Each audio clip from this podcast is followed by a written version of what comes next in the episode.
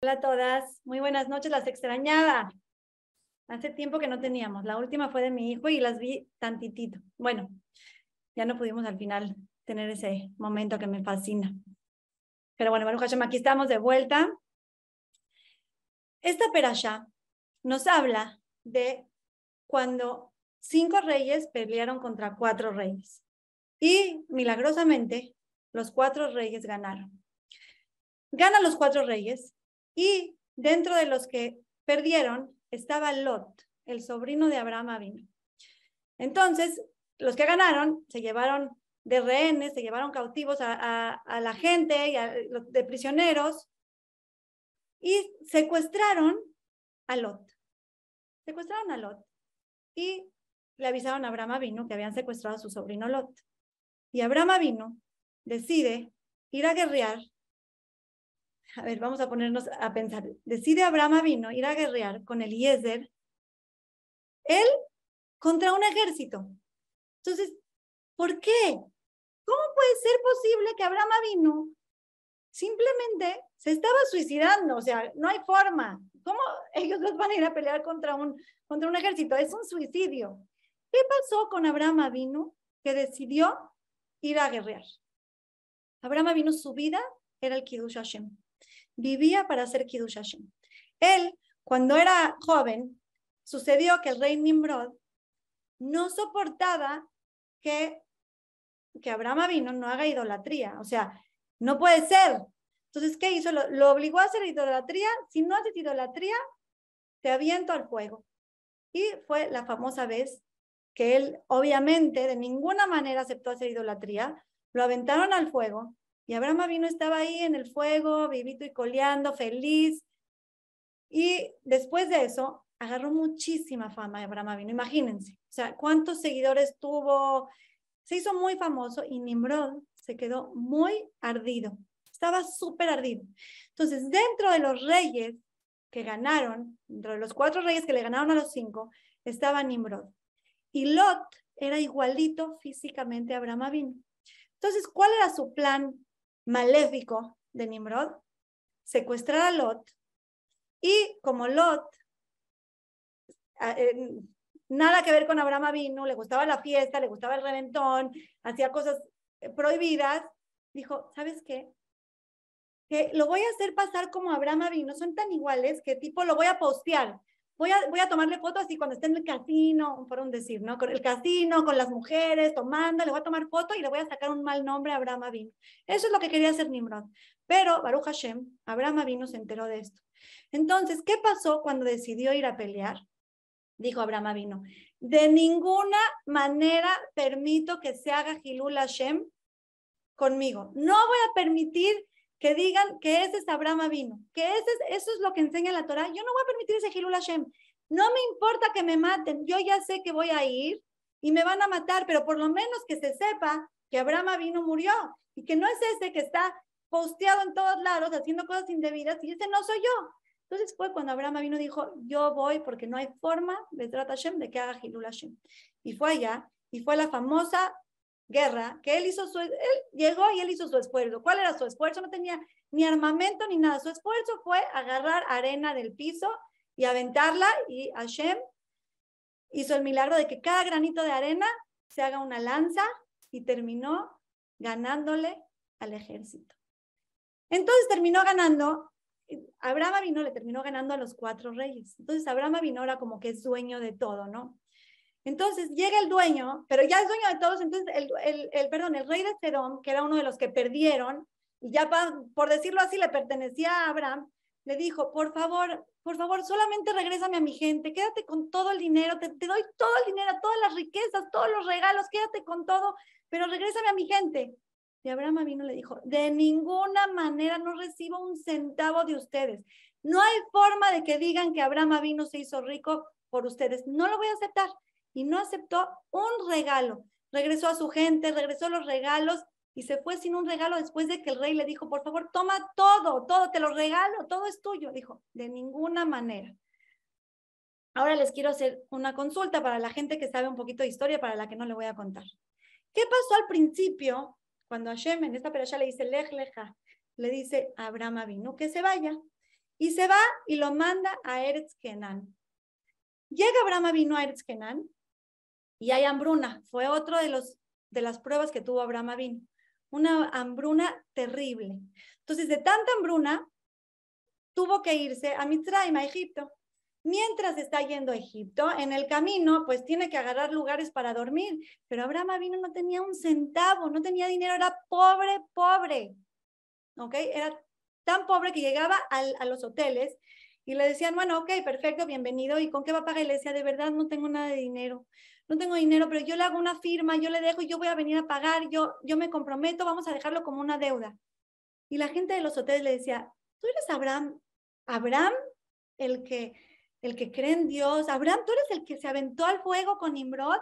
Tú eres el que dejaste todo y, arriesgaste tu vida por Dios. Así es como Dios le paga a la gente que, que da su vida por él. Y Abraham me decía, Dios sabe por qué hace las cosas, todo lo que hace es para bien. Sí, Él es el que me hizo esto, pero todo es para bien. Y se fue. Se fue. Y cuando llega ahí, llegan a, a Mitzrayim y le dice a Sara, su, su esposa, le dice, le dice, Sara, te pido un favor, por favor, di que eres mi hermana. Si dices que eres mi esposa, me van a matar. Di que eres mi hermana y, nos, y, que y con eso me voy a beneficiar. Escuchen esto, por favor. Di que eres mi hermana para que me beneficien y me den regalos y no me mate. Mm, no estoy entendiendo.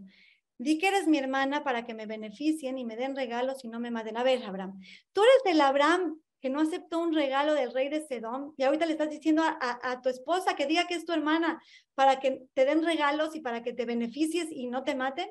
Número uno, Abraham sabía que Sara, por sus propios méritos, no le iba a pasar nada. Y fue tal cual le pasó. Se paró, se la llevó y no la podía tocar. Tenía un ángel que la defendía y, aventaba a Paró para que no la toque dijo, bueno, ya, ella, se, va a defender, ella tiene su, su sejuyot, Hashem no la va a dejar. Le dice, pero yo necesito ese dinero. ¿Saben por qué necesito ese dinero? Porque cuando regrese, voy a pasar por esos hoteles y yo necesito tener dinero para que digan, claro, con la Torah también puedes tener dinero para que haya Kiddush Hashem, para que digan, esa es el, la persona que, que, dio su vida, así lo recompensa Hashem, y claro que hay riqueza.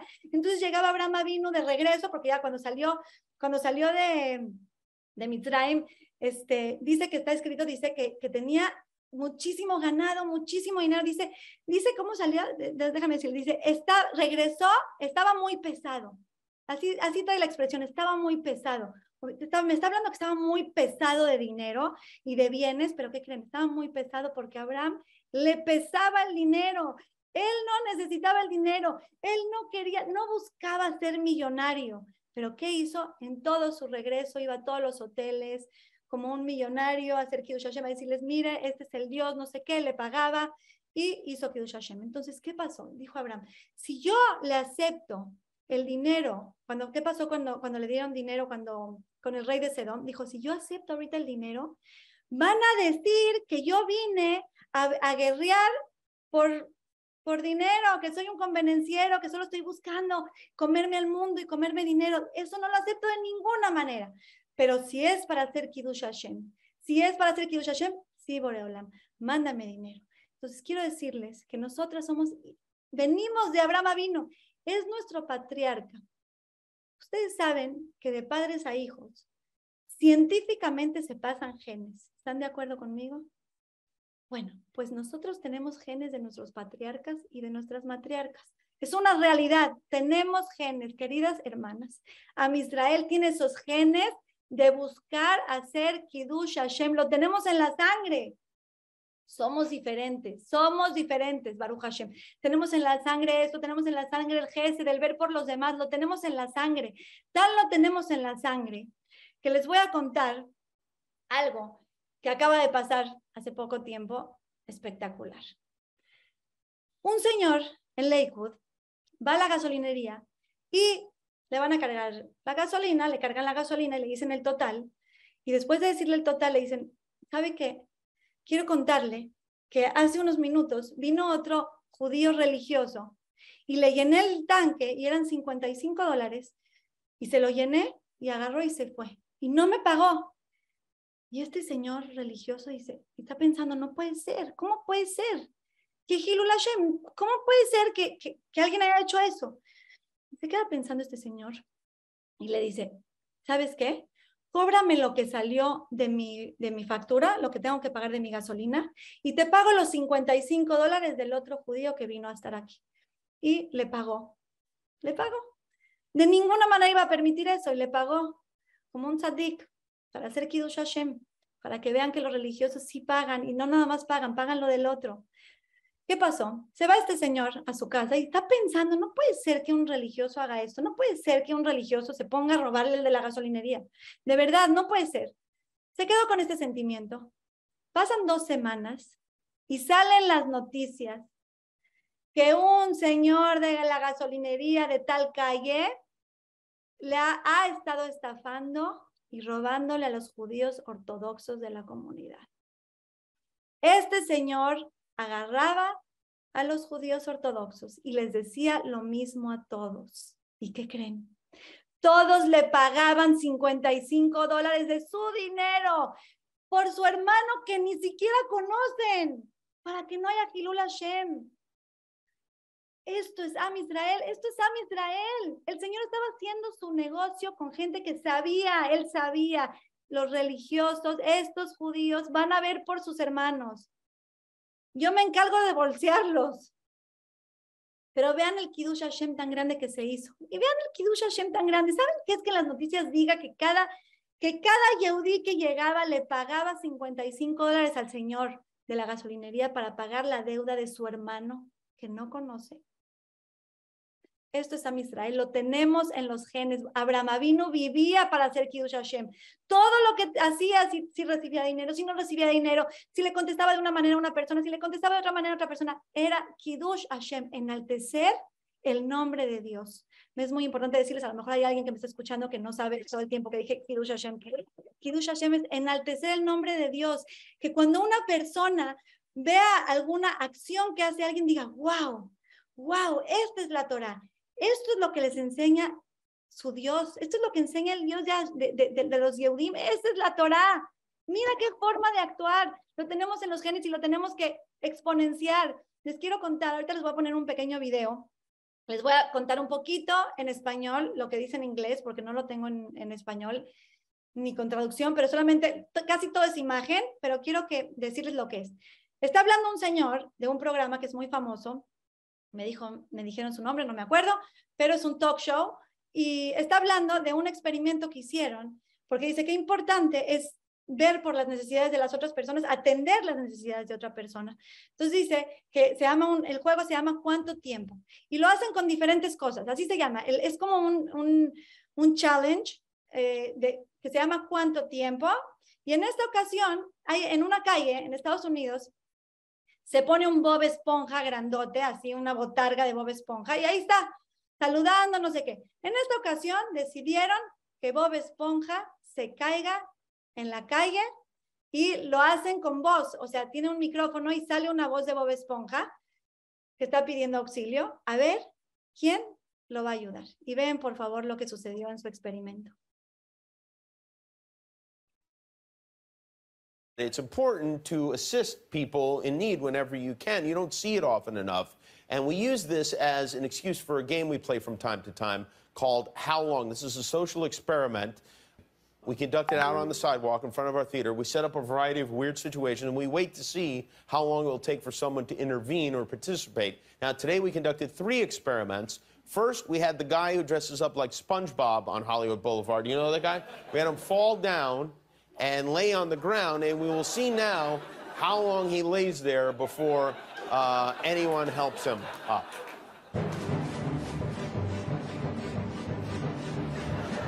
Hi. Hi. Oh, whoa, whoa, oh no! Oh, help me! Somebody help me! I've fallen, I can't pick myself up! Somebody help me! Help me! This is serious. Please help me. Come on, help me.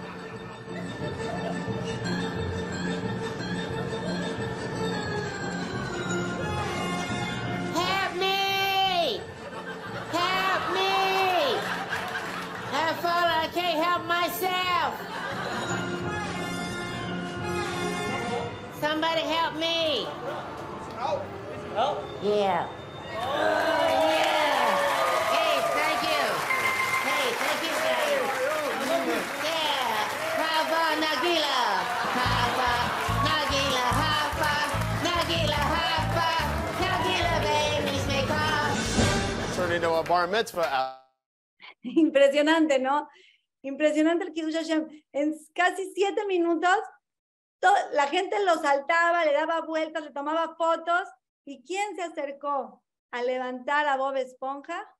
Dos Yehudim haciendo un Kiddush Hashem enorme y levantando esa bandera de Abraham Avinu que nos enseña a enaltecer el nombre de Dios con nuestros actos, a ver por nuestros hermanos, a ver por Bob Esponja.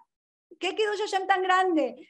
Les, eh, bueno, pasó otra, otra situación con el rabino Gabriel Benayón. Les voy a dejar un videito de dos minutos, después comento un poquito el punto.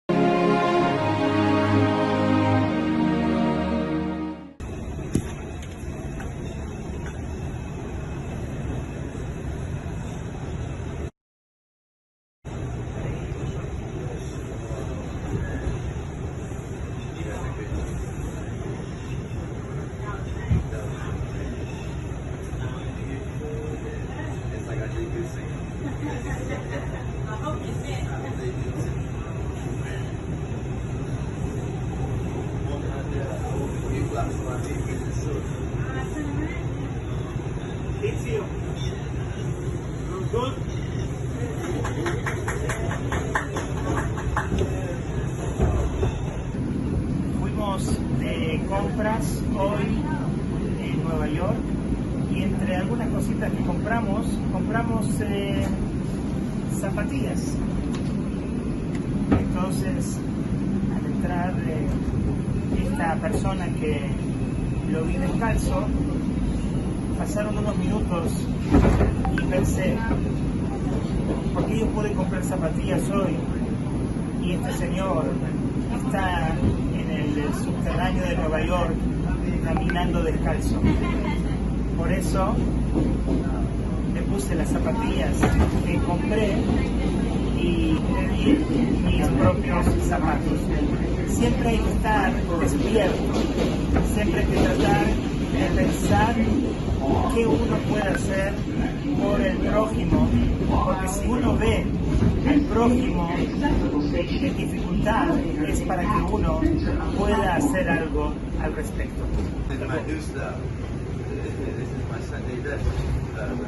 All the best, all the best.